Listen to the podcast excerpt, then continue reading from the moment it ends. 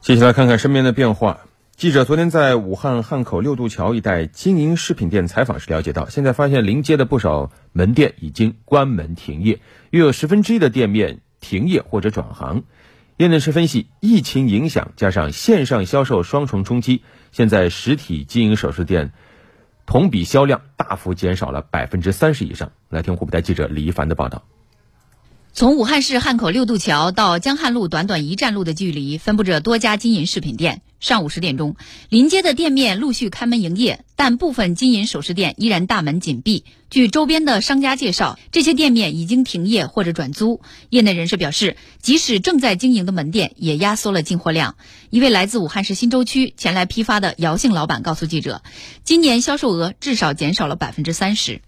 也不算太好，同比差百分之三十多吧，备货量少了，少百分之五十。每年第四季度都是金银首饰的传统高峰期，按照以往的行情，现在零售商都在积极备货，但今年和往年大不相同。不但部分零售店面关门停业，连批发市场也显得很冷清，偌大的批发市场只有几个顾客光临。和冷清的市场形成鲜明对比的是，今年黄金价格却持续火爆，国内金价在二季度创出了历史新高。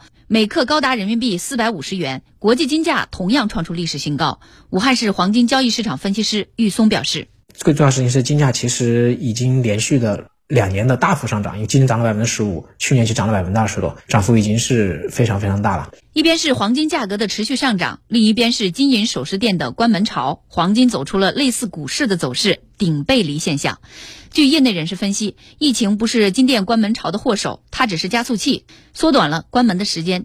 据行业内一位资深从业人员表示，今年金银饰品店的关门停业只是一个开始，将会以百分之十的速度加速度淘汰。疫情还不是绝对因因素，那么作为批发行业，可能这在几年前都已经大家预判到了，只是这个结果由于这个疫情导致它加速，现在变成现实。一百家有十家要管。线上线下的，这叫双杀。为什么双杀？疫情是一个杀，在这这个线上是一杀。面对市场多方面的围追堵截，小的经营饰品店生意艰难为继，实在无法坚持，只好关门停业或者转产。勉强维持的实体店面都在想方设法突围。现在还是要练内功，根据消费者的需求，我们目标客户群。对他进行重点的设计方向，就是我要抓住我的目标客户群，我对他服务好，